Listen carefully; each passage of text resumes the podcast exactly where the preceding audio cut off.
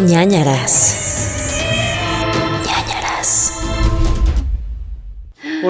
Britney, es que no sabes lo feliz. ¿Ya estamos grabando? ¿Qué? Bueno, que todo el mundo se entere de mi felicidad con Animal Crossing. Es que acabo de descubrir que puedes como copiar códigos QR para, para decorar cosas en tu isla. Por ejemplo, puedo poner este cuadro de Britney Spears. Está muy bonito. Entonces, de repente encuentro cositas así, me emociona mucho. ¿Ya fuiste al Oxxo? ¿Viste que hay una isla Oxxo? No. Hay un, hay un güey que hizo su Oxxo y literal en las paredes están como que las promociones del, Oxxo, del Oxxo y todo está como que brandeado y hay dos cajas, pero una no sirve. O sea, está muy bien hecho. Ay, me encanta. Es que en serio amo Animal Crossing. Pero bueno, bienvenidos amigos. Esto es ñañara. Así es, bienvenidos a Ñañaras, el podcast donde hablamos de cosas de terror, pero no lo tomamos tan en serio porque nos da miedo. Sí. Entonces nos da risa también. Sí. Y a ustedes esperamos que también les dé miedo o risa o ninguna o las dos. No sé. Y Yo por soy cierto- Paloma. ¿Eh? Yo ¿Qué? soy Paloma. Yo, yo soy Gerudito. Bueno, Ah, no, ok. Gumercindo. Ok. Gumercindo. Gu- gu- gu- ¿Qué? Gen-. Genaro. Era lo que quería decir. Ay, Dios mío. Genaro. Una vez más no lo estamos logrando esta vez. Gerald. Gerald. Gerald Ford. Eh, te quería contar, Pau, que este podcast, para los que no sepan, y es la primera vez que escuchan este podcast, este podcast tiene algo muy peculiar porque es el podcast favorito de Colibritany. Colibritani. Colibritany. ¿Sigue sacando éxitos o ya no? Eh, no, no, pero tuvo grandes éxitos, como Sexy Chambelán, que Ajá. llevo, llevo dos días con la canción de Sexy Chambelán pegada. Ven a mis 15 ya, mi sexy chambelán. No Bueno. me acordaba de esa canción. Muy buena. Muy buena. Y, y tiene otros éxitos. Estaba averiguando ahorita en la pausa, en este corte que hicimos antes de empezar a grabar, Ajá. qué está haciendo de su vida Colibritany. Y al parecer acaba de regresar. Digo, tuvo éxitos como Mami Silicón y Odio la Prepa. Y eh, la actriz se llama Erika Ektun. Y acaba de regresar, tiene una cuenta de Twitter. eh, O sea, Colibritani se llama Erika. sí. ¿No se llama Brittany? No, ¿cómo crees? No, Jugó con mis sentimientos todo este tiempo. Jugó con tus sentimientos. Y ¿sabes qué es lo peor? Que además trataron de hacer un reality de Colibritany y nunca funcionó. Y creo que fue porque yo no me enteré. Porque si no lo hubiera hecho funcionar. Y- Pero pensé que a lo mejor sí se llamaba o Colibrí o Brittany. No. Erika, y de hecho, Erika Mm. apareció en un reality que se llama Soy tu doble Ok. hace unos años. Y muy ¿Y era guapa. de dobles? Sí, eh, Soy tu doble era como de que cada semana tenías que imitar a alguien. Ponte tú que a Lady Gaga. Entonces hacías como un lip sync Ah, de Lady sí. Gaga y te maquillaban y te personificaban y así, ¿no? Pero muy guapa, eh, Erika. Muy Sí. guapa. Sí, sí la alcanzó a ver, sí. Muy bien. Pues saludos, Colibritani, aunque no te llames Colibritani, me decepciona que te llames Erika. Ya sé, pero es su podcast favorito. Entonces estamos bien con eso. Gracias, Colibritani. Te queremos. Oye, em, ¿qué, qué, qué cuéntame de esta semana? De esta semana existencial, crisis, cuarentena. Juego mucho Animal Crossing, prácticamente es lo único que hago. Y cocinar para mis nuevos videos de cocina. Es lo único que he hecho. Siento que jamás había visto a tanta gente jugando Animal Crossing. Ya La sé. ¿Por qué no juegas Animal Crossing? Sí ¿Por me han no? dicho como de ¿por qué no tiene Jeru una isla y la visitas y él visita la tuya y yo? Porque No no, sé. tengo un Switch. No tengo una consola para jugar. ¿No tenías un. Switch? No, ¿O era de tu hermana? no, era de mi ex. Ah, es que como el otro, el otro día recomendaste uno de Nintendo, ¿no? Ujú, Luigi's Mansion creo que fue o algo así. No, pero el otro, que era como de que el juego sabía lo que habías hecho. Ah, Undertale, sí, era de mi hermana. Me robo Ah, las consolas ya. de las personas que están a mi alrededor normalmente Ya vi. para poderlo jugar. Eh, sí, Ah. no tengo Switch, lo siento, pero voy a ahorrar para comprar mi Sí. Switch y jugar Animal Crossing y hacer mi isla. Sí, para que pueda visitar. Es que mi, mi objetivo ahorita, digo, ahorita está medio difícil. Yo creo que en octubre será más fácil porque empiezan a salir cosas de la temporada, pero quiero hacer como que mi casa sea como de ñañaras. Ay, Entonces, que esté decorada como Halloweenesca. Este, pero como que todavía no tengo muchas, muchos elementos. El otro día compré un tocadiscos de calavera y dije, lo voy a ir guardando para cuando ya pero Almacenando. quiero tener como, como nuestro Lumière diabólico y así, decoraciones como creepy.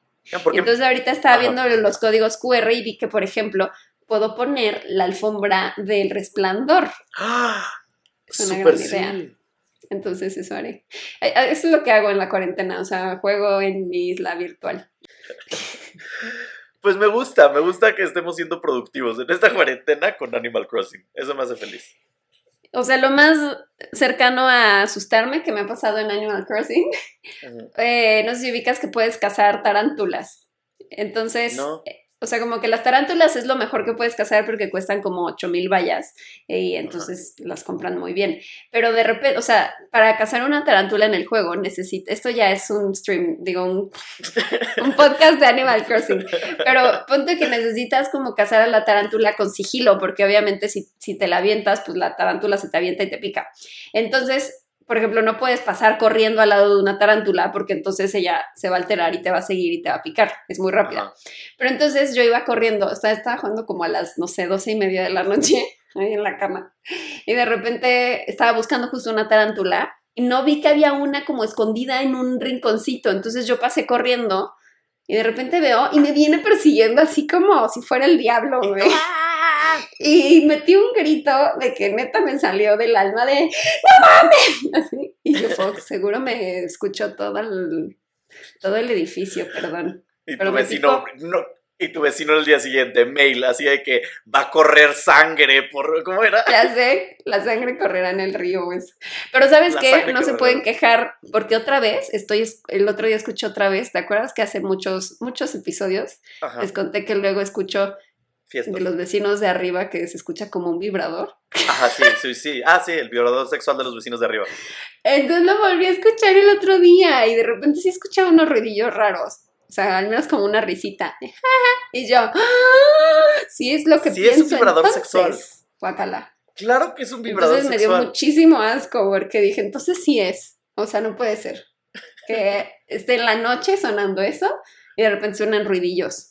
Me gusta, me gusta que tengas tu acuerdo eh, vecinal de que tú no dices nada del violador sexual de los vecinos de arriba, pero ellos no pueden decir nada de que gritas por tarántulas en Animal Crossing. Exacto. Ese es el acuerdo mutuo que no se ha dicho, pero se sabe. Ay, ay, em, ¿Tú qué has hecho en tu Yo- quarantine? yo he tenido mucha. Me he dado cuenta que tengo eh, insomnio muy fuerte en esta cuarentena. Todo el no, mundo tenemos insomnio, ¿no? Está cañón. no duermo antes de las tres y media de la mañana. No puedo. Es que vi que, pues científicamente es el tema de que, no sé si científicamente, pero como no sales y casi no ves el sol, tu mente realmente no sabe cuándo es de día, cuándo es de noche y así. Y estamos todo el tiempo con dispositivos móviles y viendo la tele y así, que entonces como que no estás creando suficiente melatonina o algo así. Entonces como que por eso no, no, tu cabeza no sabe que ya debe dormir.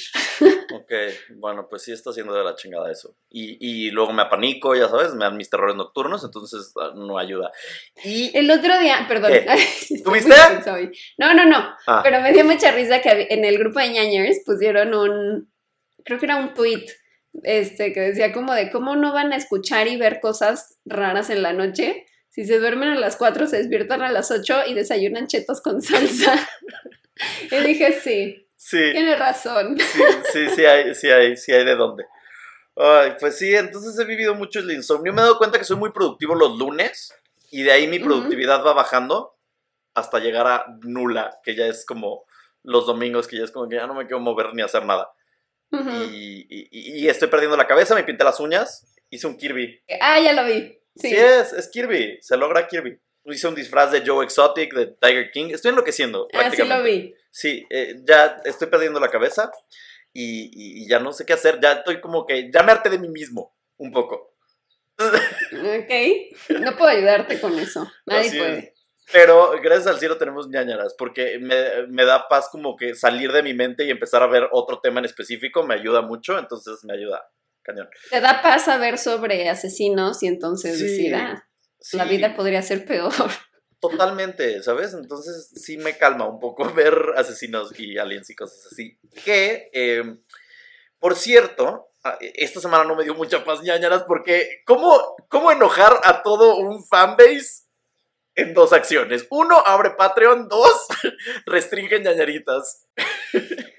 Ay, ay, ay. ¿Qué, te digo? ¿Qué te digo? Amigos, lo sentimos mucho, sentimos mucho que se hayan sentido atacados, ultrajados o, malintencionados por nuestra actitud de tratar de que este podcast continúe. Eh, nunca fue en una mala como seña o tratamos de ser malos eh, y estamos buscando una solución que nos parezca a todos y que todo el mundo sea felices y ya. Eh, si nos siguen en el grupo de ñañers, ahí les compartimos como un poco del estatus de qué está pasando con el podcast y, y por qué el Patreon y qué planeamos y cosas así. Pero por si no se han metido a ñañers, métanse a ñañers.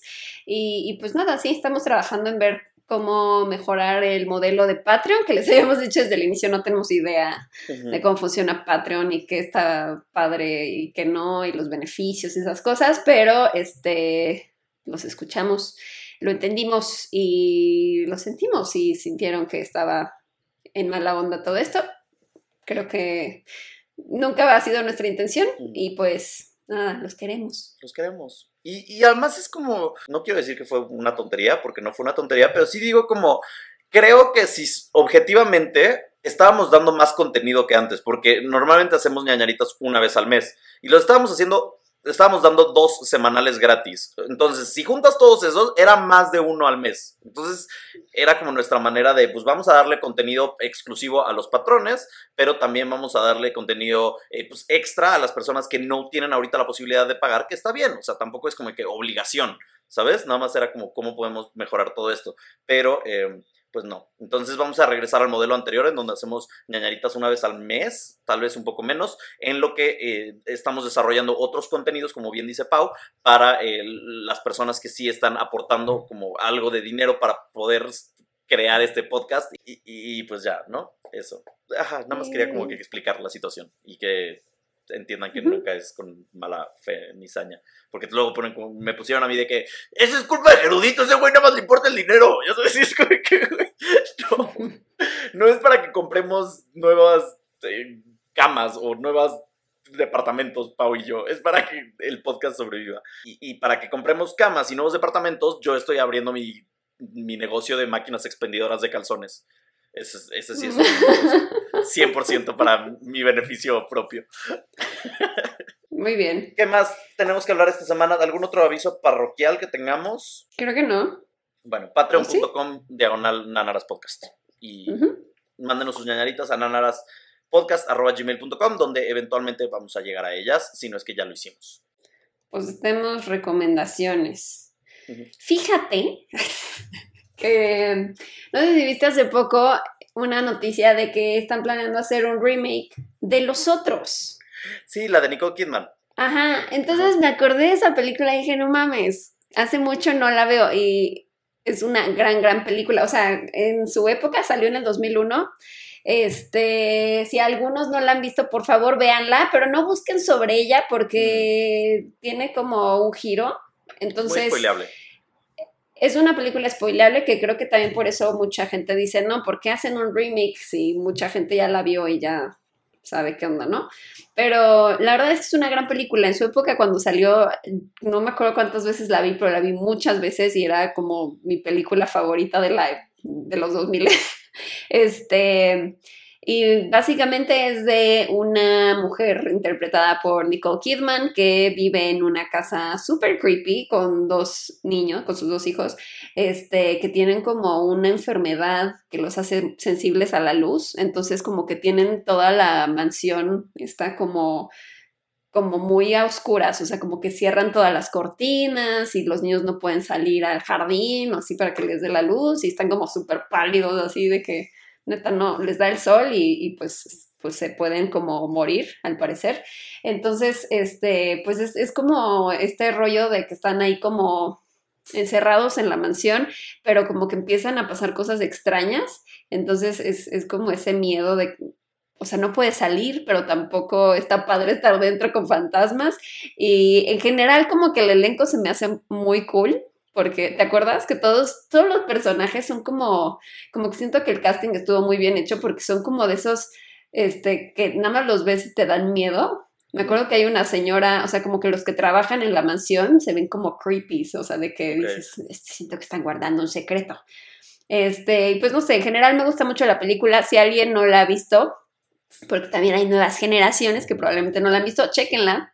Se llama Los ya- Otros. Ya tiene es del casi 20 2001. años. Ajá, la tiene un buen. Y este es de Alejandro Amenábar, español.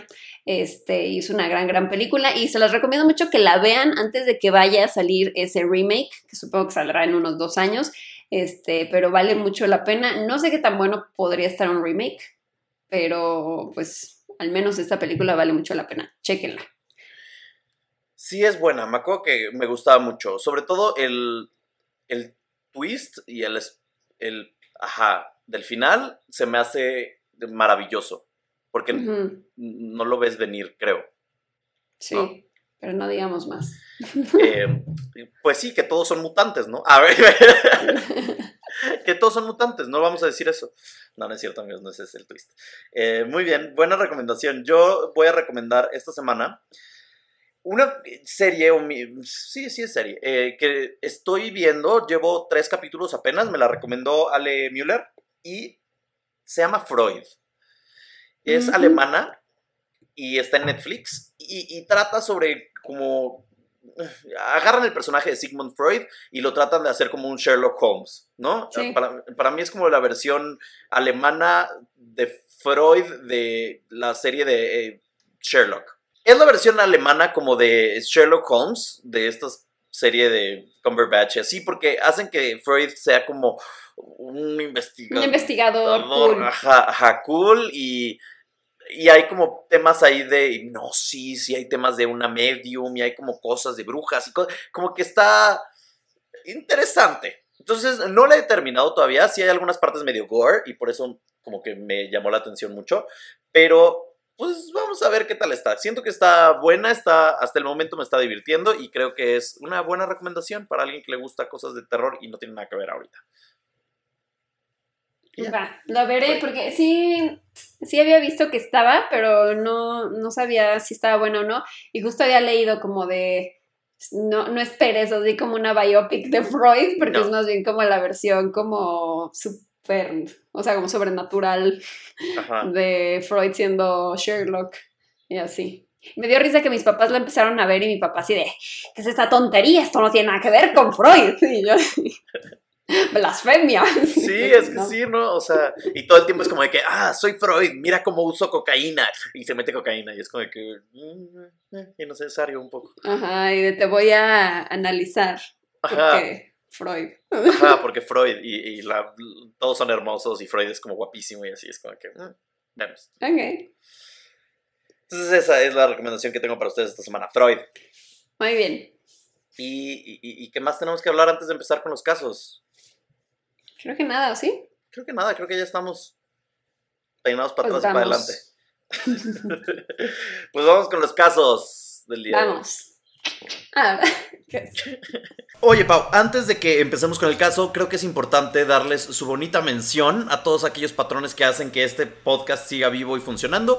¿Y eh, qué te parece que decimos uno por persona? Va, pues eh, empezando con Moisés Medina, muchas gracias por ser nuestro primer patrón. Nuestro primer pa- patrón y el único rebelde y maquillado. Exacto, el, el más maquillado y más rebelde de El más rebelde, el más maquillado, el más todo. Eh, también gracias a Ricardo Ley por ser parte de Todo Fine. Gracias Andrea O, que también es todo fine. Eh, Raúl Criollo es parte del crew Que Monito, del Que Monito Crew, y eso me hace feliz. ¿Y quién crees que también es parte del Qué Bonito Crew? Roberto Ambriz.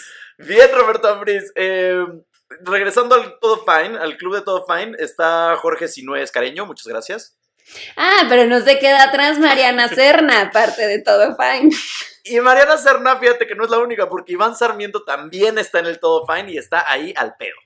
Ah, pero ¿qué crees? Que Chris Nariz no solo participó en una ñañarita en vivo, también es parte del club de Todo Fine. Y para que no se quede solo, Chris Nariz también, Irene forma parte del Todo Fine Club y eh, le agradecemos muchísimo. Y nuestra última patrona hasta este momento, que también es de todo fine, es Fernanda y Atem Vargas. Muchas gracias a todos ustedes, muchas gracias por formar esta pa- parte de estos crews. Y eh, en los siguientes episodios vamos a estar nombrando quien sea que se vaya uniendo nuevos eh, patrones. ¿no? no vamos a repetir todos los nombres para que no se aburran todos los que están escuchando esto. Pero muchas, muchas gracias a, a todos por apoyar este podcast. Muchas gracias, los amamos. We love you. Eh, Pau, Y lo que amamos son historias. Si tú dices que tienes una buenísima, que a ver, ¿qué, qué va a ser? Me estás dando tanto hype desde hace dos días que no sé qué es. Ay, Pau, es que cuando me emociona una historia, me emociona una historia. Y cuando eh, veo que esta historia, por ejemplo, tiene cosas que yo no sabía, es como, ¡Ah! espérate, como que se desbloquea un nuevo nivel dentro de la historia y me hace muy felices. Ajá. Y eh, esta semana decidí que iba a contar una eh, historia. Dije, la- ya platicamos de rebeldes maquilladas. eh, como que siempre me gusta estarle variando, ¿no? Para que no digan como que cada semana habla de rebelde maquillada o cada semana habla de algo, ¿no? Mm. Entonces, esta semana, que me toca ca- mis casos favoritos de casos de asesinos seriales y cosas así, les voy a platicar la historia de Ken Rex McElroy. ¿Tú sabes esta historia? No. Se llama Rex. Ken Rex McElroy. Me encanta su nombre. Tiene un Ken, gran nombre. Como Barbie Ken, Rex de T-Rex. Y McElroy suena como uno de fútbol americano.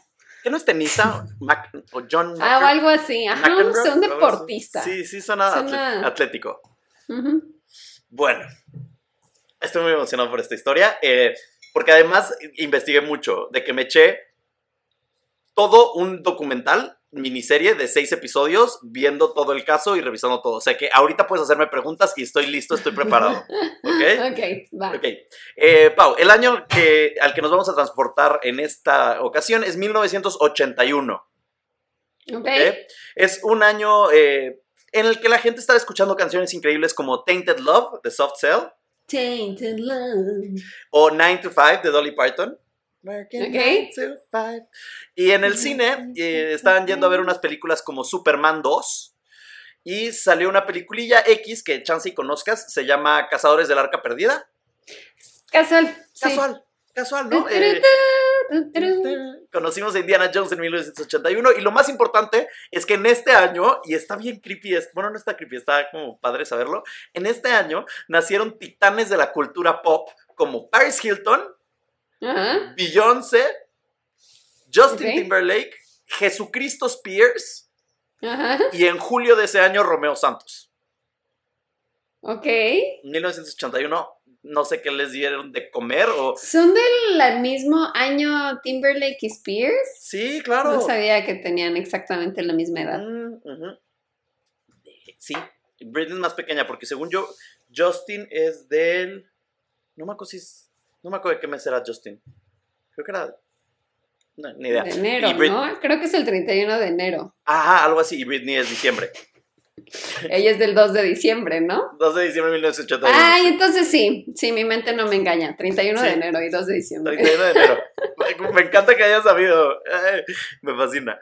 Eh, bueno, en julio, donde, en el mes de Romeo Santos, fíjate Ajá. que en otros lados de Estados Unidos, ese mismo mes, en Missouri, específicamente en la ciudad de Skidmore, una ciudad pequeña de menos de 400 habitantes, estaba Ken McElroy, que estaba saliendo de un bar con su esposa y un six-pack de cervezas, cuando se sube a una pickup, se sube a su camioneta, ¿no? Prende el cigarro, prende una camioneta, Se sube a la troca. se sube a la troca y de repente empieza una balacera. Ok. Y termina impactando dos veces a Ken McElroy dos balas de un rifle en la nuca y en la cabeza y, eh, y muere, ¿no? Instantáneamente. Eh, alrededor del lugar, y esto eh, ahí viene lo creepy, alrededor del lugar donde muere Ken, Re- Ken Rex McElroy, había aproximadamente 60 personas viendo esto, pero nunca pudieron encontrar al asesino. Seguro era un francotirador, ¿no? Podría ser, podría no ser. ¿Por qué? ¿Quién fue? ¿Y cuál fue la causa del asesinato de Ken Rex McElroy? Te lo voy a platicar en este caso, pero para eso necesito regresar un poco más en el tiempo. ¿Ok? Ok. Eh, Ken Rex McElroy nació en 1934 eh, de una familia pobre y era el quinceavo de 16 hermanos. Lo cual, güey, ¿qué pedo? ¿Estamos de acuerdo? Sí, muy numerosa la familia.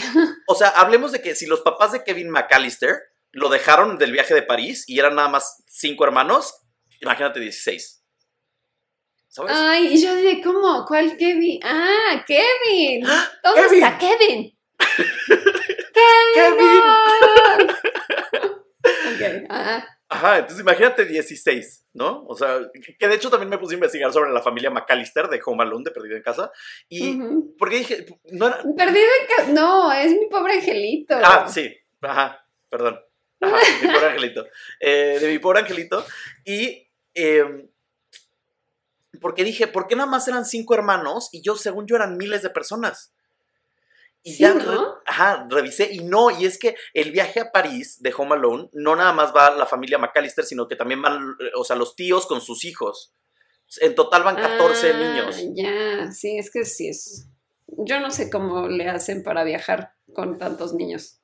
Ha de ser muy, muy, muy, muy difícil. Mm, De por sí, ahorita la gente que está en cuarentena con hijos, mis respetos. no sé cómo lo Yo logran. nada más escucho niños gritando como locos por todas partes.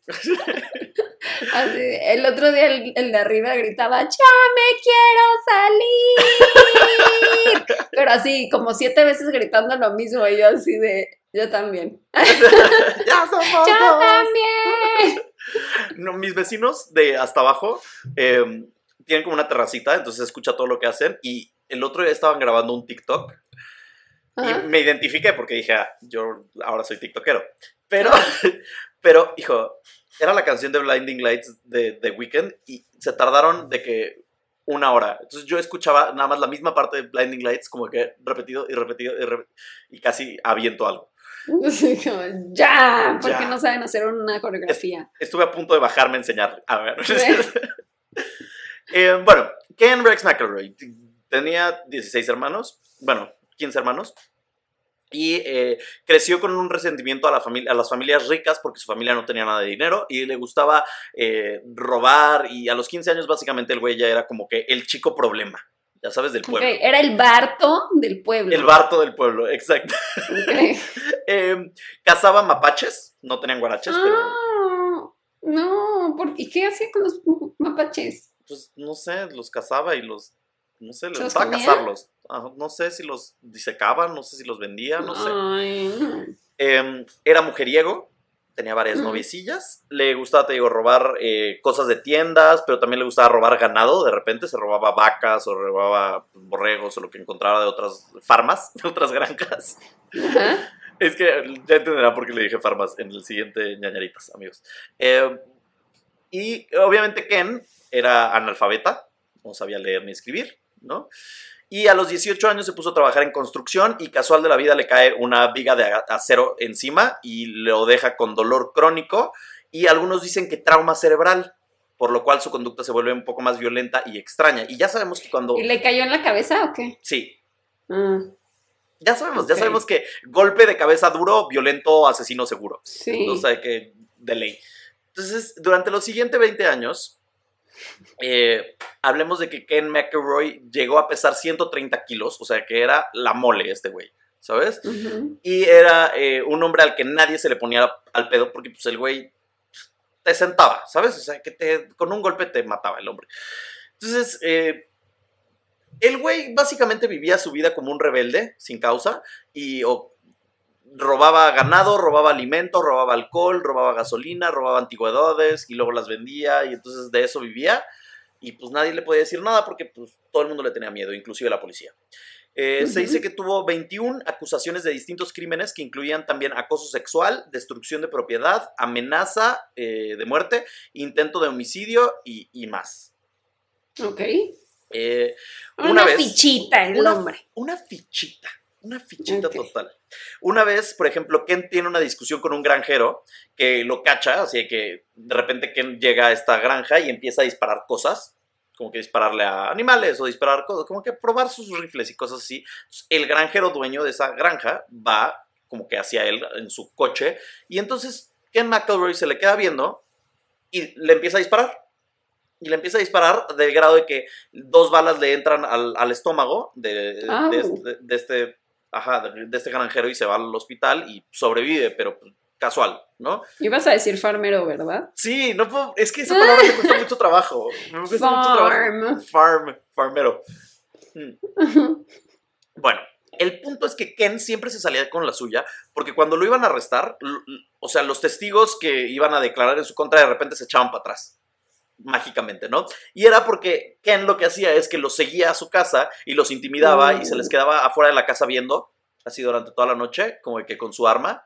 Qué terror. Ajá, entonces los intimidaba, entonces la gente decía como que no, no, está bien, no hay pedo, ya, ok, no, no hizo, no hizo nada. O sea, Y- y no, no les decía nada, solo se quedaba ahí. Ajá, de repente disparaba su arma, pero a la nada. Como que nada más intimidar así culero, o los perseguía por todo el pueblo, pero nada, no les decía nada más, se les quedaba viendo. Qué miedo. Ajá, y además, eh, Ken McElroy tenía un abogado que era el abogado de unos de como que varios cárteles de mafia. Entonces, el güey era un tiburonzazo y entonces pues, lograba que nunca le hicieran nada a Ken McElroy. Y en la ocasión, por ejemplo, esta del granjero donde le dispara, el granjero va y lo demanda y tiene todo este pedo y levantan cargos y así. Y casualmente llegan dos personas random de la vida a testificar y dicen, no, no, no, para nada, Ken estuvo con nosotros todo el tiempo. Ken estuvo conmigo en ese momento, entonces él no fue. Y entonces pues no le pudieron hacer nada porque había testigos que decían y juraban que, que Ken no había sido, ¿no? Ok. Entonces, eh, para que entendamos este tema, para cuando Ken muere, regresando un poco al tema de su mujerieguerismo, Me encanta que traes una pluma en la mano como si literal estuvieras escribiendo una investigación. soy un reportero, aquí tengo mis notas, estoy al pedo, estoy al pedo, circulo, subrayo, todo el pedo. Este, Conectas los conectas. hechos. a- no se ve, pero detrás de la cámara tengo una pared llena de hilos rojos. Ok. Y recortes de periódico. recortes de periódico del 81. Eh, bueno, para cuando se muere Ken, él va a haber tenido 15 hijos también, con distintas mujeres, incluyendo Nice. sus cinco esposas, de las ¿Cómo? cuales... ¿Las tenía a la vez? O sea, ellas sabían, ¿era Sí. monogamia o poligamia? No sé. O o sea, sea, en- ¿ellas sabían de la existencia o eran como escondidas? no, sí, eh, depende. Hubo unas que sí fueron eh, monógamas, pero hubo otras que no, y ahorita te voy a contar cuál es el pedo con estas esposas, porque está bien raro. Eh, bueno, entre sus cinco esposas vamos a hablar en general nada más de dos, ¿no? Que son Alice y Trina. Bueno, eh, la última, Trina, Trina McLeod, es su quinta y última esposa. eh, Ken la violaba constantemente. ¿No? Casual Ok. de la vida. Y para que entiendas cómo fue el cortejo de Ken McElroy a Trina, los papás de Trina se oponían a, pues, a la unión de estos dos, ¿no? Y eh, él obviamente hizo lo que hace siempre, entonces los amenazó hasta que eventualmente aceptaron. Entonces, eh, ¿por qué dirías? ¿pero Amigos, qué? cuando sus papás dicen, no Ajá. me gusta esa persona para ti, escuchen. Escuchen. Tal vez tengan un poco de razón. Por algo es. Bueno, la razón de estos señores, de por qué no permitían la unión, era porque básicamente Trina tenía 12 años. Ay, no, y él como 30 o qué. Ajá, básicamente. Como Ajá. 30. Bueno, eh, un par de años después, a los 14 años de Trina, él logra eh, que se acepte el compromiso, o básicamente no, no logra, simplemente ella se escapa con él. Y por eso es que te digo que existe como esta cosa rara en donde nadie sabe cuántas, o sea, sí saben que fueron cinco esposas, pero nadie sabe en qué momento estaba cuál, porque los matrimonios no eran 100% legales, porque ellas eran menores de edad. El promedio de las esposas de, de, de Ken era de 13, 14 años. Ok. Eh, y bueno, entonces eh, él se casaba con ellas eh, truculentamente para que ellas no lo pudieran demandar a él por violarlas. Ok. Ajá. Ajá. Eh, de verdad que es toda una fichita. Es una fichita este hombre. Y este. entonces, bueno, eventualmente a los 14 años de Trina, Trina se embaraza de Ken Rex McElroy. Ajá. Entonces se casan y ya, ¿no? Se van a casar y entonces ella se va a vivir con Ken y con su esposa de ese momento, que era Alice, la cuarta esposa. O sea, Ajá. vivía la cuarta, la quinta y él, ¿no? Ajá. Eh, eh, paréntesis, Alice también la conoció cuando Alice tenía 13 años y también se casó con él para que no pudiera testificar en su contra en tema, en tema de violación, ¿no? Entonces era como que así le gustaban, le gustaban chavitas, a él le gustan menores, ¿no? Oye, pero ¿y la primera, la segunda y la tercera qué? La primera, la segunda y la tercera eran más grandecitas, sí tendrían unos 16 años y las conoció antes y se casaba con ellas, pero luego se divorciaba o las mandaba a la chingada y eh, tenía hijos con ellas. y Ok, ya, pero ya de esas no sabemos. De esas tanto. no hay mucha historia, en realidad no, no forman parte tanto de esto, sin embargo. Alice y Trina son como un poco más importantes en la historia. Bueno, Ok. eh, el tipo era tan agradable que Trina, de 14 años, recordemos que tiene 14 años, cuando da a luz de su primer hijo, a las dos semanas que tiene el bebé, agarra sus cosas y se escapa con Alice, la tercera esposa, no, la cuarta esposa, perdón. Eh, y se escapan a la casa de los papás de Trina, los que no permitían el matrimonio.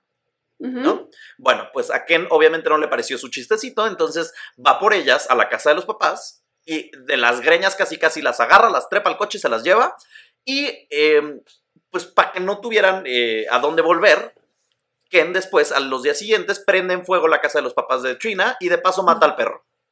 Ay, no, y el perro que tiene la culpa. Y Nada fue como un. Y síganle, y. ¿No? O sea, no mató a los papás. No, los papás no los mató, pero sí incendió toda la casa y, y el perro lo al mató. perro. Ah. Ajá. Bueno, ahora, algo increíble de toda esta historia es que tanto Alice como Trina siempre, en todas las entrevistas que ha habido desde entonces, dicen, no, nada que ver. Ken era un tipo súper generoso, siempre fue muy bueno, era un gran padre y un gran esposo. Lo cual, eh, pues no es raro porque a veces, muchas veces, eh, las personas que sufren abuso tienden a eh, justificar el abuso y tienden a justificar como a su agresor. Sí, pensar que realmente ellas tenían la culpa. Ajá, exacto. Se lo merecían o algo así. Cuando Y, no. y- y vi como entrevistas de los, los nietos, no, los hijos y los nietos de Ken McElroy y los hijos de Ken decían, es que, por ejemplo, a nosotros, yo, nosotros nunca vimos que él abusara de ellas o fuera violento con ellas, pero si de repente mi mamá llegaba con el ojo morado de la nada. ok. Entonces, O sea, no las golpeaba ahí en el momento, Ajá. pero. enfrente de los niños nunca, pero sí se las zarangoneaba. Ok.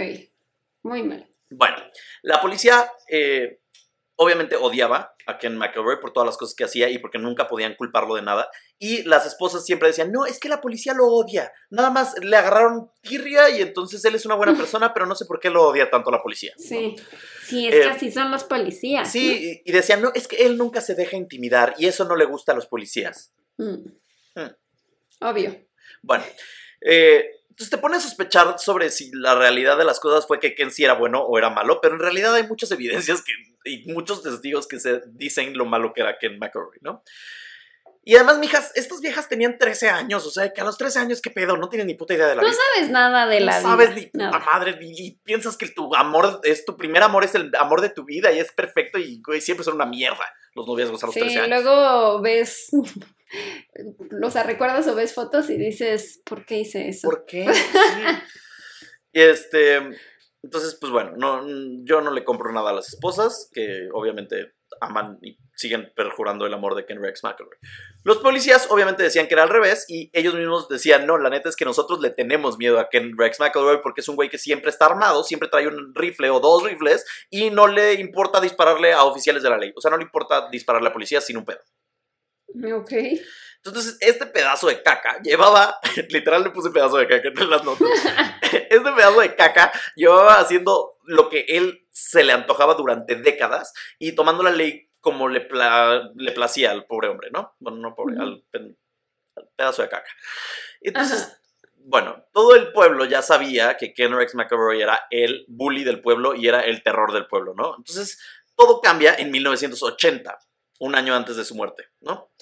Ken tiene 46 años y sus niñas esposas eh, están Sus así. niñas esposas. Pues es que para mí son niñas esposas, o sea, que ya tendrían Pues 20 sí. años o lo que sea, o 25, pero, o sea, ¿sabes? Es como que, güey, creepy shit. Bueno, eh, un 25 de abril de 1980, Ken dice, voy a ir a la tienda del pueblo con una de mis hijas. La hija era Tania, tenía 8 Ay, años en ese como momento. que se trabó. Ah, voy a ir a la tienda del pueblo con una de mis hijas. Su hija se llamaba Tania, tenía 8 años, ¿no? Entonces van Ken y Tania, ¿no? Tanita. Bueno, pues Tania llega a la tienda y se roba unos dulces. Se los mete a la bolsa. Y entonces la empleada de la tienda le dice, oye, regresa esos dulces porque no los has pagado y, este, y eso es robar y eso no está bien, ¿no? Bueno, pues a Ken no le pareció que estuvieran regañando a su hija, que estuvieran molestando a su hija, ¿no? Entonces decide que se va a ir en contra del dueño de la tienda, no de la empleada que lo regañó, sino del dueño de la tienda en general, que la tienda en general estaba, era propiedad de un viejito amigable buena onda, que tenía como 60 años, que se llamaba Ernest Bowenkamp, ¿no? Todo el mundo le decía Ajá. Bow, y era como que la tienda de Bow, ah, sí, Bow, sí, es un viejito buena Bowie. onda, Bow, mi Bow. Bueno, Ujú. Ken empieza a acosar a la familia de Bo y a Bo durante meses. Entonces empieza a perseguir a Bo, a quedarse afuera de su casa viéndolo con rifle, a disparar afuera de su casa, así, loco. Y este, un día en julio de 1980, eh, Ken se encuentra, o mejor dicho, Bo sale de su tienda por la parte de atrás y Ken está ahí esperándolo en su coche. Y entonces le dijo, te voy a matar por meterte con mi familia.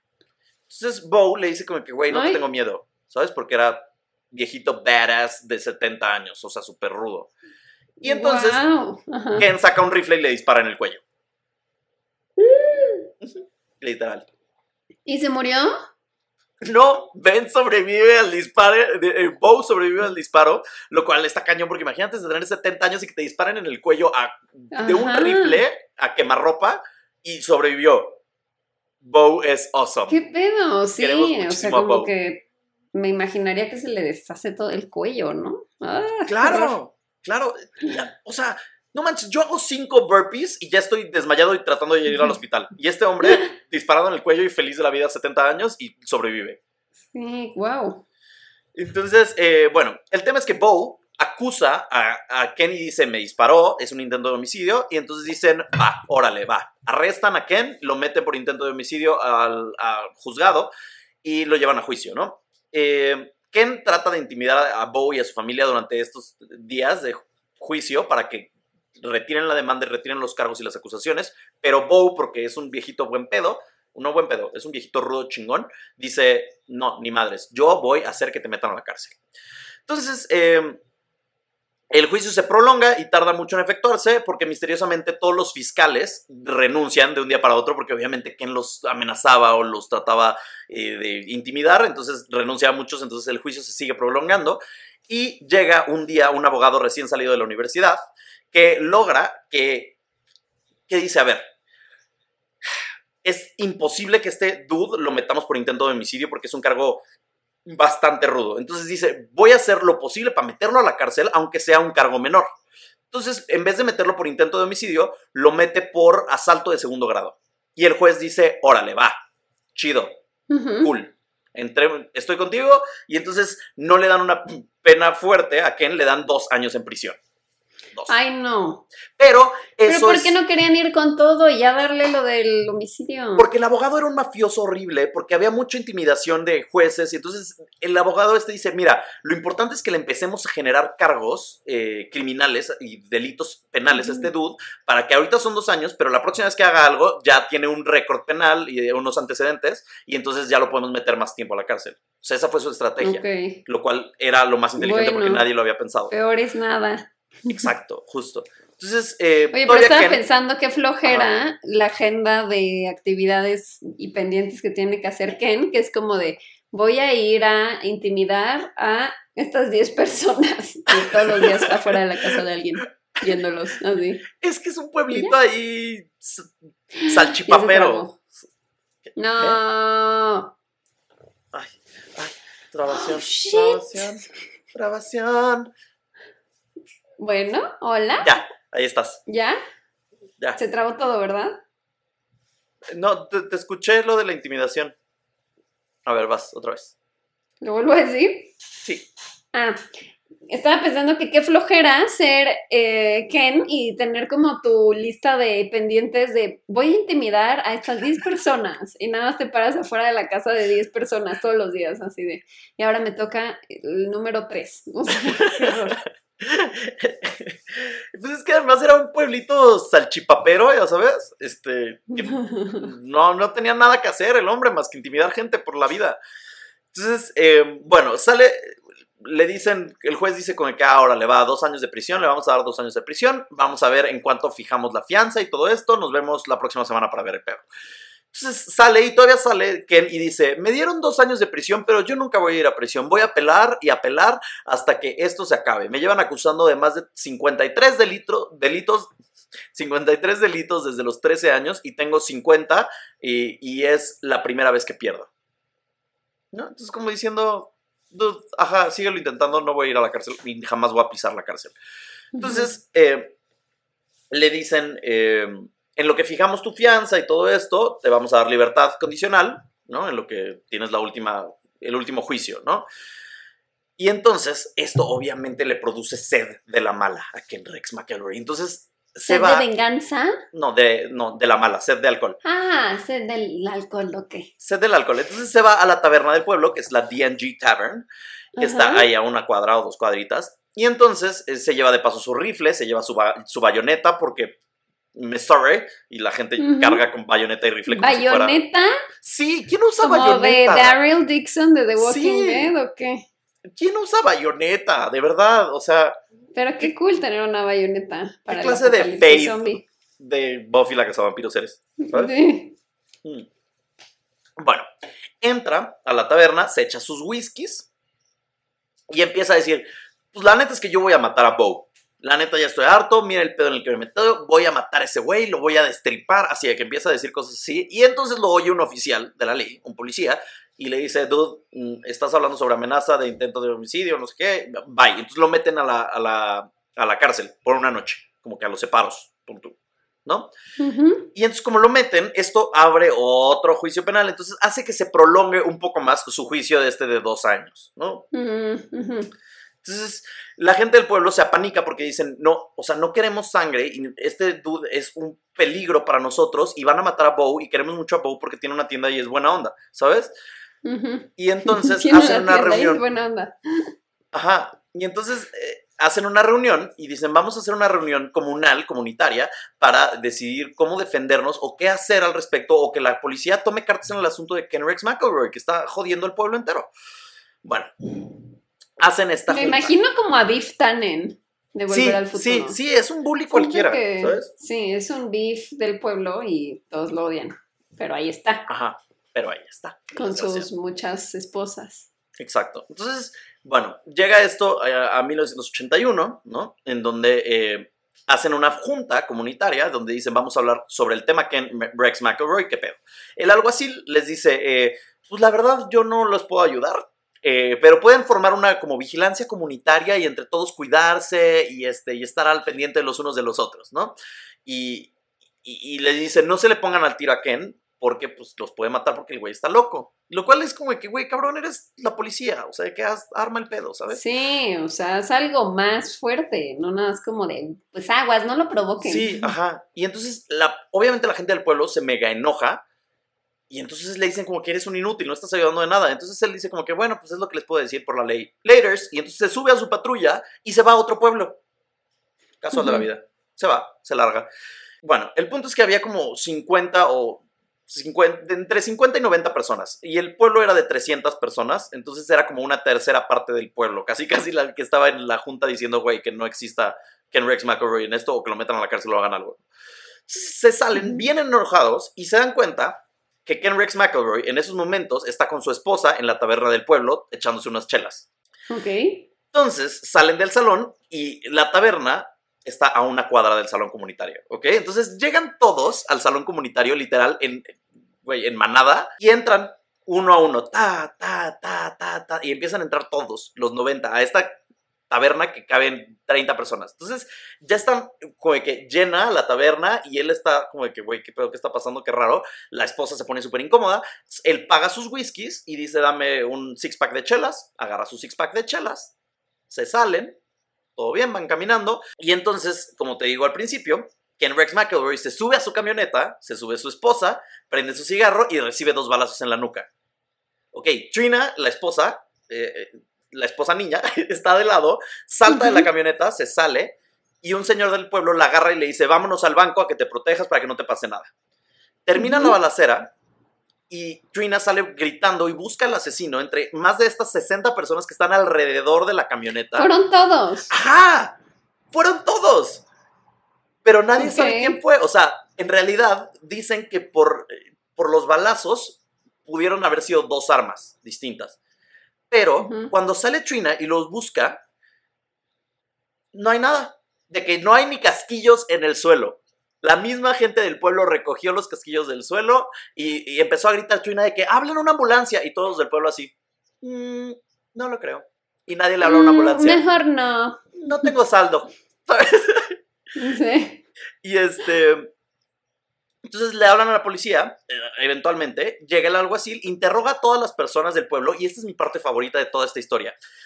Todos, absolutamente todos, las 60 personas que son interrogadas del pueblo, les pregunta a la policía, oye, eh, ¿quién disparó? ¿Qué pasó? Y todos dicen, no, pues la verdad es que yo no vi nada. No, no, la verdad yo no sé. Wow. Yo no, yo no tengo idea, no sé quién pasó. Este, ajá. Entonces nadie da, nadie, nadie revela quién asesina a Kenny Rex McElroy. Es un Ujú. asesinato de pueblo, literal. Wow. Ajá. ¿Y nunca Entonces, supieron quién fue? nunca, hasta la fecha no se sabe quién fue. Y no culparon a nadie. O sea, no fue como de, ah, todos ustedes son cómplices o algo. No puedes culpar a un pueblo entero, no puedes meter a 60 personas a la cárcel. ¿Ya cerraron el caso o sigue como caso abierto? Espera, porque todavía se pone aún más creepy toda la historia.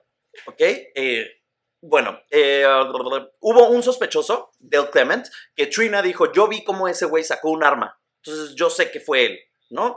Pero entonces, eh, Dale Clement dijo, no, pues la neta yo no fui. Y las, las no hay ningún rifle, no hay balas, no hay pruebas, no hay, no hay nada. Es Te la dije que era el Bart del pueblo. Tun, turururun, tun. Yo no fui. Tun. No, entonces, pues, pues todo el pueblo dice, no, pues no, yo no creo que haya sido Dale Clement. Yo no sé, pero no fue él. Entonces todo el mundo se, encubre unos a los otros y se crea este secreto de pueblo, en donde todos saben, pero nadie le dice nada, a nadie. Pueblo Entonces- chico, infierno grande. Literal, pueblo chico, infierno grande. Sí, sí, es, ese es el título de este, de este episodio, listo. Este, em, bueno, Trina eventualmente trató de demandar al pueblo entero por 6 millones de dólares. eh. Pero eventualmente le dieron como que hablaron con ella y le dijeron, güey, toma 17 mil, lárgate y deja de chingar. Y Trina fue como que, ok, bye. Y se fue. Porque obviamente también tenía miedo de que la mataran o a sus hijos. Porque sentía como que amenaza, ¿no? El alguacil dijo, hey, este, yo voy a hacer todo lo posible por encontrar quién es el culpable, pero en realidad como que no se le ve ninguna emoción. Dice como que, ah, sí, yo, yo, yo lo checo, yo lo checo, estoy muy encargado de este tema. Sí. Como que le vale madres igual, ¿sabes? Y ahora, eh, ahora viene lo creepy de la historia, ¿ok? Pasa esto. Ajá. Eh, el plot twist más padre de todo esto es que dentro del pueblo, eh, o sea, sí, está chido que se hayan unido y que se hayan encubierto y todo, pero se genera entonces un secreto, un secreto de pueblo que todos tienen. Estas 60 personas son cómplices. Y cuando existe un secreto, normalmente los secretos se tienden a manifestar de otras maneras. Y entonces hay quienes dicen que al guardar el secreto y haber asesinado a Ken Rex McElroy como un pueblo entero y nadie decir quién fue, se creó una maldición del pueblo de Skidmore. Y Ajá. entonces empezaron a pasar súper cosas súper creepy. Desde entonces, en ese pueblo de 300 habitantes ha habido más de 8 casos o, de muerte o de violencia extrema, convirtiendo en el pueblo más violento de Estados Unidos. ¿Es en serio? Desde, o sea, desde eso, desde la muerte de este Sí, hombre. desde la muerte de este hombre. En este pueblo, eh, te voy a contar rápidamente algunas de las cosas que han sucedido. En el 2000, eh, una mujer llamada Wendy, Wendy Gillenwater fue Wendy brutal- Zulka. Wendy Zulka. Wendy Gillenwater fue brutalmente asesinada por su novio que estaba en drogas y la golpeó, la sacó eh, de su casa y la empezó a pisotear hasta que la desfiguró y la mató. Y los vecinos vieron todo. Ajá. Ay, no. ujú. ¿Y Eso que fue en el también 2000. se callaron o qué? Sí, se callaron, ya nadie se mete, ya nadie se quiere meter con nadie, ya es un pueblo Ay, no. de miedo. que- no. Entonces, cada vez la población de, de este, de Skidmore se está reduciendo hasta que en el documental te dicen como que este pueblo se va a volver pueblo fantasma en unos meses o en unos años, porque en realidad ya la gente no quiere vivir aquí porque sabe todo lo que pasa. Bueno, eso fue en el Ok. 2000. Un año después de la muerte brutal de Wendy, Branson Perry tenía 20 años, sale a su garage por unos cables, sale a su pórtico por unos cables de coche para arreglar, porque estaba arregl- arreglando una troca y de repente desaparece, de la nada, así, desaparece. Eh, en la casa había otras tres personas, ninguno vio a nada, ninguno escuchó nada, ninguno vio a nadie, no pasaron ningún coche, no pasó nada, desapareció totalmente. Hicieron, la policía investigó, hizo excavaciones alrededor, jamás encontraron a Branson Perry. Ahora, Creepy Shit, dos semanas después de que desaparece Branson Perry, aparecen de la nada los cables que él fue a buscar en el garage. Ay, no. Sí, ajá.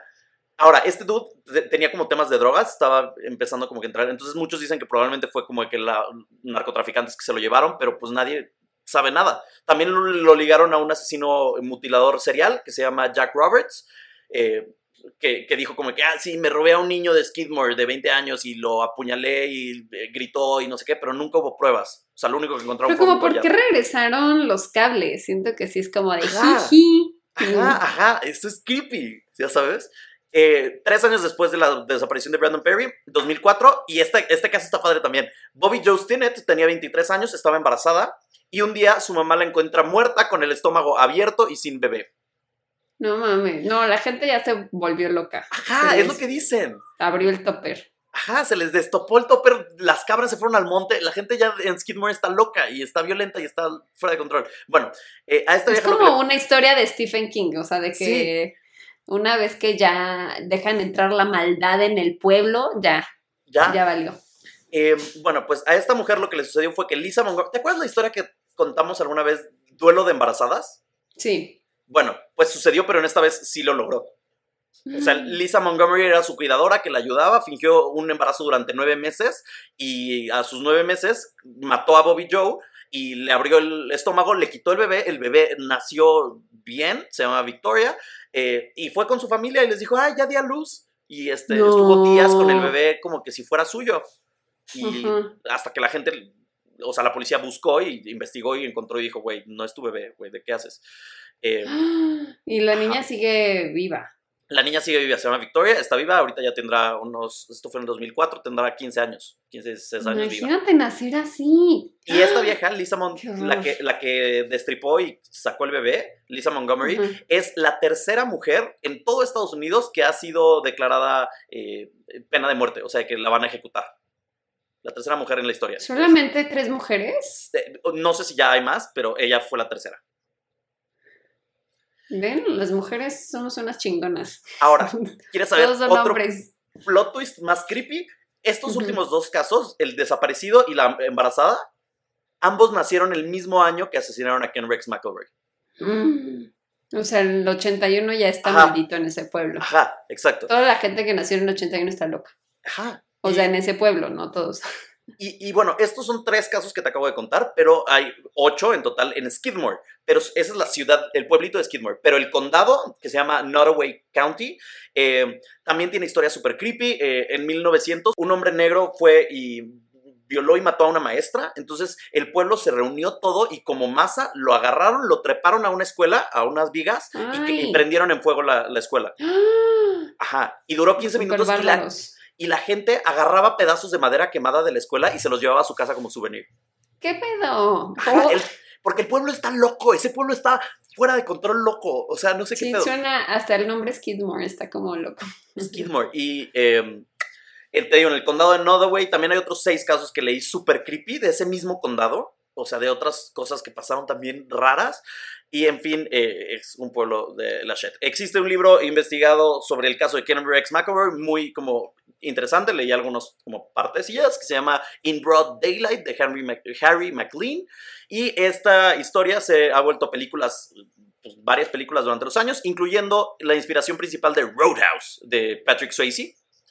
Que la verdad nunca vi la película, pero hay un chiste muy, chis- muy increíble en Family Guy de Roadhouse y por eso me acuerdo de ella. Nunca he visto esa peli. Eh, salió este caso también en Drunk History y recientemente en el documental que les digo que vi, que forma seis- son seis partes, se llama No One, no One Saw a Thing, o sea, nadie vio nada. Y explica todo, explica también la, desapari- la desaparición, el tema de la embarazada, como que todas estas cosas vienen ahí. Y es un documental que está en. Está hecho por Sundance Channel. Y Ujú. Mm, ¿Cómo lo pueden ver en internet? Eh, yo la verdad es que fui a Estados Unidos, fui a las oficinas de Sundance y se los pedí y, y me lo permitieron ver. No, no Va. lo vi pirata, ni lo bajé de internet. Eh, fui a las oficinas de Ok. Sundance a pedir permiso de que me lo enseñaran y lo vi. Eh, ajá. Pero hay otra manera de verlo, ¿no? ¿Sí? Mm, Yo no encontré ninguna otra más que ah, yendo a las oficinas de Sundance y pidiéndolo. Muy bien. Y ya, ese es el caso de Ken Rex McElroy, donde todo un pueblo asesinó a una persona y nadie sabe quién es el asesino y, y es un pueblo que se volvió maldito ahora. Es como una historia de club. Sí. ¿Quién fue el asesino? Qué creepy. No, pues nunca iré a Skidmore o a ese lugar. Skidmore. Deberíamos ir. No, Vamos a mejor visitar- no. Vemos a Bo, bueno, ya Bo ya está muerto, pero la hija de Bo está todavía. Y además, está padre el documental porque hablan con los hijos y los nietos y hablan como que las personas del pueblo y está muy bien hecho. Pues no, no me dan ganas de ir. Puedes ir tú y me cuentas qué tal Skidmore. Sí. Ahora, la pregunta que tengo para ti. Matan a Ken Rex McElroy después de esta junta comunitaria o comunal. ¿Tú crees? Porque hay personas que dicen, esa junta comunitaria tal vez en realidad no fue como para hablar con el policía de que qué hacemos al respecto, sino para planear lo que iban a hacer. Sí, yo siento que fue para planear porque, o sea, como porque es súper complicado que la gente se ponga de acuerdo en algo. Entonces, dudo mucho, o sea, pienso así en una asamblea de vecinos Ajá. del edificio y es un pedo, o sea, como para que de repente estén tratando de acordar una cosa y salgan todos con la idea de, sí, vamos, sí, hagámoslo, yo traje mi pistola, yo también, tú le disparas, sí, yo también. Todos decimos que no vimos nada, sí, cool, vámonos. O sea, siento que estaba ya muy planeado. ¿Tú qué opinas? No sé, es que está bien padre. O sea, me encanta ese caso, la verdad. Se me hizo muy interesante y... O sea, hay gente del pueblo que dice todavía como que yo, la neta, si supieran, tampoco les diría. O yo, la neta, sí lo hubiera matado. O hay gente que dice como, no, pues yo no sé nada. Y sabes que saben, ¿sabes? Como que les ves la cara que tienen mucha idea de quién fue. Y, y- y yo, por ejemplo, una residente del pueblo vieja dice al final del documental como que, pues al final del día, pase lo que pase, las personas que estuvieron involucradas o las personas que mataron, los asesinos de Ken Rex McElroy, hoy en día ya están muertos y en su tumba se llevaron el secreto, Sí, entonces no, no hay Ya fue un caso frío. Ah, y todas las ah, y otra cosa fue que todas las personas, eh, seis de las personas que estaban como involucradas en el asesinato murieron de causas misteriosas. Suicidio, este, eh, ajá, como que siguiendo el tema de la maldición. eh. Dale Clement se suicida y se vuelve súper alcohólico. eh, otros cinco personajes que también están ahí involucrados también mueren como de maneras extrañas. O sea, no violentas, pero extrañas. Estaría padre que hagan una investigación paranormal en ese pueblo. Sí, porque qué- chance y el fantasma pues- sigue buleando. Ajá, tal vez él es el que les está diciendo, haz el mal, o algo así. Pues sí, eso es todo. Pues gracias por tu historia del señor Rex, McElroy. Rex. Ken Rex McElroy. Muchas Ken Rex. McElroy. Sí, además amo el acento porque hablaban como que No, my husband didn't do it. That ain't my problem. Ken Rex was my husband. And I loved him. Ya sabes que, que me encanta eso. Como de Tiger King también. Sí, literal. Pues bueno, pues vamos con tu historia. Vamos con mi historia paranormal. Ok, pues aquí vamos con mi historia. que es algo que han pedido varias veces. Y ya habíamos hablado antes del bosque Hoya Baciu de Transilvania, así que ahora vamos a hablar del bosque más embrujado del mundo, el Aokigahara, que está en Japón. Ay, ok, estoy emocionado. Ajá. Eh, sí, para que, porque tú siempre hablas de Japón, entonces ahora yo también quiero hablar de Japón. Quiero ser parte del chiste. Ay, Siguiente episodio yo hablo de algo alemán. de- Eh, pues seguramente eh, ubicarán este bosque de alguna u otra manera. En enero del 2018 se volvió como súper controversial porque el youtuber Logan Paul subió un video eh, que, que fue como muy controversial eh, y, y también han habido muchas películas al respecto. Entre ellas hay una que se llama The Forest o El Bosque de 2016 que sale Natalie Dormer. Eh, Sí la vi. También salió... ¿Sí la viste? Yo no la vi. ¿Está sí, buena? sí la vi. No, no está buena. Es que había escuchado que estaba mala, entonces por eso nunca Ajá. la vi. Aunque Sí, me sí interesa el tema, pero dije, "Mm, me la voy a saltar. Creo que está en Netflix, de hecho. Creo que la vi en Netflix. Sí, está en Netflix. Ajá. Pero bueno, sale Natalie Dormer bebé. Ajá, es, es muy guapa. Es muy, muy guapa. Ah, Sí. Ajá. Eh, ah, Oh, como de samurái. oh, Sorgoto, no, Toli, Dormero, San. Eh, también salió en la serie esta que yo a cada rato ando recomendando acá, la de Dark Tourist, que también es de Netflix. Y en uno de los episodios que van a Japón sale también el bosque. Eh, si no ubican para nada, pues les cuento. El Aokigahara es un bosque que está en las faldas del monte Fuji, en Japón. También es conocido coloquialmente como el bosque del suicidio y el bosque del demonio. Y bueno, antes de empezar con el tema, evidentemente hay que hacer un paréntesis de que es un tema muy sensible y vamos a tratar temas de salud mental y suicidio. Entonces, amigos, en serio, si algunos de ustedes tienen algún problema, si se sienten solos, si se sienten eh, deprimidos, sobre todo ahorita que estamos como aislados, encerrados, este, es muy importante la salud mental, amigos, así que por favor hablen con alguien, busquen ayuda y si no, nos pueden hablar a nosotros, ahí está el grupo de ñañers, nos pueden... Sí, creo que el grupo de ñaños es una terapia de, en conjunto. Terapia Grupal. comunal. Sí.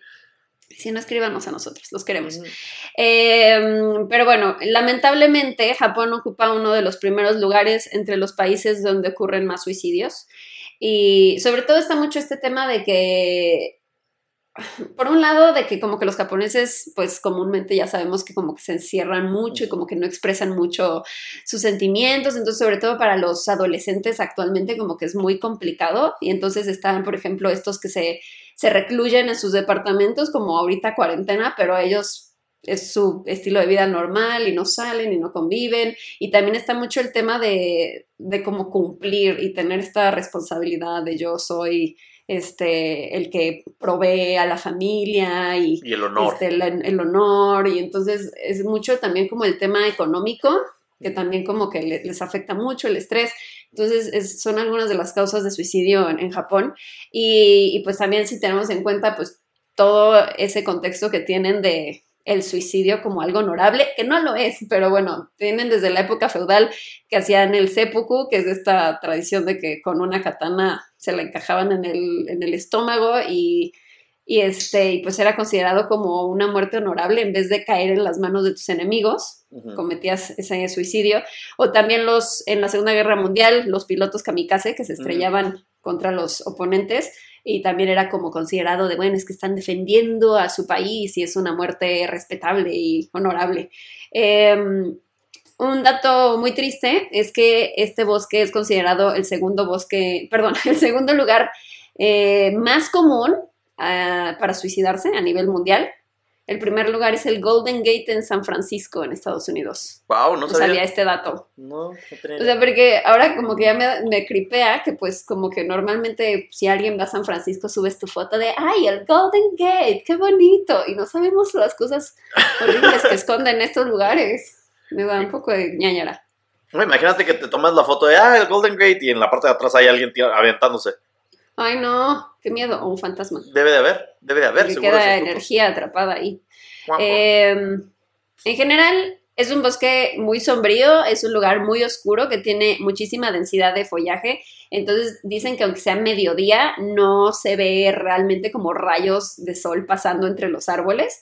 Es un lugar súper frío, este, no hay casi nada de fauna, hay muy pocos animales en ese lugar, entonces casi no se escuchan pájaros, eh, no se escucha nada, es así como súper silencioso. Tiene una extensión de 35 kilómetros cuadrados. eh, tiene muchas rocas. Es un lugar muy rocoso y tiene alrededor de 200 cuevas. Y dicen que es súper fácil perderte porque, pues, al- la neta, pues, no se ve nada. O sea, como que entre el- la, la gran cantidad de árboles que hay y que, pues, todos son rocas, rocas, rocas, como que todo se ve igual. Entonces, si vas a hacer como, algunos que se van ahí a hacer como trekking, a, hacer caminatas o hiking y así, eh, dicen que es muy común perderte, entonces tienen que llevar como una cuerda o algo para ir amarrando alrededor de los árboles y saber como la ruta de salida, porque si no entras y ya te pierdes. Eh, los lugareños dicen que normalmente identifican a tres tipos de visitantes en este bosque, los que van a hacer hiking, los que van a curiosear porque les da ahí como morbo y así de, de lo oculto, y los que lamentablemente van con planes de no regresar. Fuck. Se dice que como esta como tendencia, digámoslo así, eh, empezó en, en los años 60 cuando se publicó una novela de misterio llamada Kuroi Hukai, que en español sería como Mar Negro de Árboles, de Seichu, Seicho Matsumoto. Seicho Matsumoto. ¡Oh, se Em, Matsumoto! ¡Ah, A mí no me sale el japonés, antes sí. Seicho Matsumoto. La novela acaba con dos enamorados que se suicidan juntos en el bosque y a partir de ahí empezó como a haber más casos de suicidios en este bosque. Pero amigos, no, no es algo romántico y perdón Shakespeare, pero Romeo y Julieta no es nada romántico. ¿Qué clase de Twilight? Sí, no. Bueno, pero ellos no, no acaban así, ¿no? No, pero sí, no. Bueno, ella se convierte en Sí, vampira. ella se termina matando, se vuelve vampira. Y eso Bueno. es perder la vida. Y Sí, se van al bosque a que brille el, A que brille, a que brille el dude ese. a que brille su pectoral. Oye, no me critiques a Batman. No, no. Ahora se no- respeta, ya no es Edward Cullen, ahora es Bruce Wayne. Una cosa es Edward Cullen, otra cosa es Robert Pattinson. Robert Pattinson yo lo amo mucho porque es mi Cedric Diggory. Y mi Cedric Diggory siempre Sí. tendrá un lugar en mi corazón y en mi alma. Pero Sí. Es Hufflepuff aparte. es Hufflepuff. No, Ro- pero, Ro- pero, o sea, ¿qué pedo? Edward Sí. Cullen, ¿qué pedo? Ok. brillando ahí, siendo feliz en el bosque. Em, y bueno, también hay un libro que esto me pareció una cosa, o sea, increíble, que no, no puedo creer que exista algo así, pero hay un libro que es como muy famoso desde los 90 en Japón, que pues habla básicamente de diferentes métodos para suicidarte y como que los cataloga y así, y o sea, como que están de- o sea, algunas de las prefecturas de Japón están como en contra de, por ejemplo, que se lo vendan a menores, pero pues sigue a la venta, o sea, como que es legal allá. Entonces, eh, es un libro que dicen que normalmente, o sea, han con- encontrado comúnmente junto a cuerpos que encuentran en el bosque. Entonces, pues sí está muy, muy enfermo eso. O sea, como que leí, sobre todo esta parte como que me traumó mucho. No quiero decir cómo se llama el libro, no lo busqué. Ah, yo sí quería Em, saber. Bueno, No, no quiero. Bueno, luego me whatsappeas el nombre. Ok. Em, uno de los policías locales dijo en una entrevista, hemos, he visto tantos cuerpos aquí descompuestos, eh, de una manera como muy mal descompuestos, o que han sido devorados por animales salvajes, así que no hay nada hermoso de morir aquí. O sea, porque en ese libro, el que te digo de los 90, como que mencionaban a Okigahara como el lugar perfecto para morir. Y pues actualmente los guardabosques dicen como, no mames, ¿qué, qué hay de hermoso de, de ser devorado por un animal después de que se cae tu cuerpo? O sea, no, no es, no es nada Además que- bonito. Perdón, pero qué chinga para el guardabosques estar recogiendo cuerpos. O sea, que, gente, él ¡Qué no, miedo! que- no hay que chinga. O sea, que es como que, güey, él está encargado de guardar el bosque, no estar, Guardar el bosque. o sea, salvaguardar la integridad de la naturaleza. No quiere estar ahí que, de que ay, güey, este, ah, otro cuerpo. O sea, güey, no. Gente, ¡Qué no, miedo, sí! hablen con ¡Qué alguien. triste! No, no. Por favor, sí. No vale la pena suicidarse. Eh, la policía local ha dejado de publicar el número de suicidios que ocurren en el bosque para tratar de bajar la, digamos, popularidad de este lugar. Eh, la, última que, la última vez que publicaron las cifras fue en el 2003 y dijeron que habían habido 105 suicidios confirmados. Y En- puede en que el, se- en el en año. el en- 2003 Solo en el durante 2003. ese año, ajá. Y dicen que puede haber muchísimos más, o sea, seguramente el número era mucho más alto, pero hay muchos cuerpos que al final nunca encuentran, porque el bosque es tan grande y tan difícil de accesar a algunas zonas, que pues a lo mejor pues, hay más cuerpos que no encuentran nunca. Y también para no Em. panicar a la gente, ¿no? O sea, como el gobierno lo hace ahorita con coronavirus. De- Desde mejor no se menciona nada, aquí Son no pasó cuerpos nada. Sí. Aplican la gobierno mexica. Ok. No, pero sí, yo creo que también es, es en el plan de decir, no, bueno, si cada vez decimos, ay, ahora hay más, y ahora hay más, pues a lo mejor se normaliza y dicen, ah, bueno, pues todo el mundo lo hace, está bien, yo también voy, o sea, no. Entonces ya no, es, es como la manera de Japón de tratar de como evitar que la gente, porque dicen que se van personas de todo el país hacia allá, es como el punto al que todos van cuando tienen ese plan. Este, alrededor del bosque, las autoridades han colgado muchas señales de prevención contra el suicidio con mensajes como tu vida es algo preciado que te fue dado por tus padres. O hay otro que dice, piensa en tus padres, hermanos o hijos una vez más, no sufras tus problemas tú solo. Y al final incluye números de ayuda. Se dice que la mayoría de las víctimas que encuentran en Aokigahara son hombres de entre 40 y 50 años y que el mes en el que más suceden los suicidios es en marzo porque es el mes en el que termina el año fiscal en Japón. Se me hizo bien triste esto. Oh, shit. O sea, de que literal son señores godines que, o sea, a lo mejor tienen muchas deudas y dicen, no mames, pues ya, o sea, no, no encuentro otra salida. Está súper fuerte eso, se me hizo muy, muy trágico. Dejando este tema, eh, hablemos de por qué dicen que está embrujado.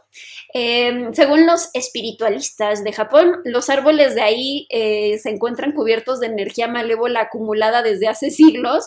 Y pues sí, o sea, sí hay tantas muertes ahí y, como tanto dolor y, desesperación, evidentemente la energía se acumula ahí, se queda como estancada.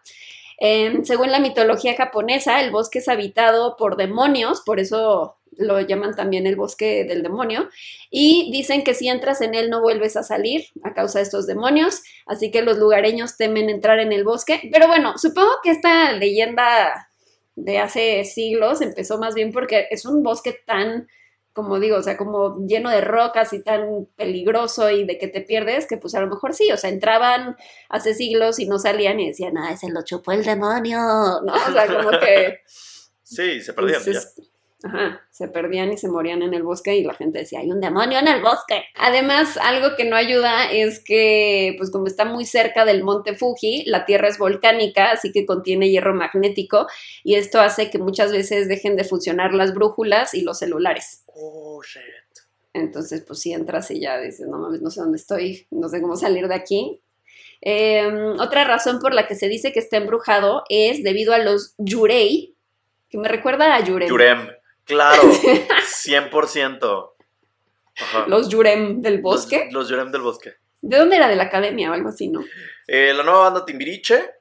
Ah, Timbiriche, claro. Dije, ¿de Eh, dónde era? Ahorita están Me Caigo de Risa y así en varias cosillas. Somos amigos. Somos amigos porque nos conocimos en el Teletón. Entonces ya quiero presumir mi amistad con él. Güey, pero es que como que yo decía, es que es de la academia. No, me acuerdo que cantaba en un reality, pero no me acuerdo de cuál era. Es el de la, No, la banda Timbiriche con. Lalo Brito y con Sí, este, claro. Fabián y así. Bueno, los Yurem, ahora, no, los Yurei son almas llenas de odio, tristeza o deseos de venganza. Eh, pues definitivamente algo que no quieres encontrarte. Y la leyenda dice que cuando habían épocas de hambruna, las familias llevaban al bosque a algunos de sus miembros de familia para que se murieran ahí, para poder guardar comida para las demás personas que quedaban de la familia. Que está súper enfermo esto, o sea, ¿por qué no mejor hacen una reacción más pequeña para todos? O sea, ¿por- ¿cómo eliges al que quieres llevar al bosque para que se quede ahí? Pues no sé, pero yo creo que la película de Coco hubiera durado media hora si nos hubiéramos... Sí, o sea, de que, ay, no, me cae muy mal este porque es muy flojo. Ay, pues llévatelo al bosque. La abuelita Coco, adiós. La, Ajá. la empujas en su sillita de ruedas y la dejas ahí en el bosque a la chingada. Sí, pobrecitos. Y entonces, pues dicen que evidentemente, pues los que morían ahí, pues se quedaban como con esta tristeza o ese enojo y, y, pues se convertían en yurei. Eh, a la fecha en Japón eh, dicen, o sea, creen mucho en esto de los yurei y dicen que si una persona muere con mucho eh, odio, enojo, tristeza o deseos de venganza, su alma no puede dejar este mundo y se queda atrapada aquí deambulando y apareciéndose a los que están relacionados con esa maldición o simplemente con los que se crucen en su camino.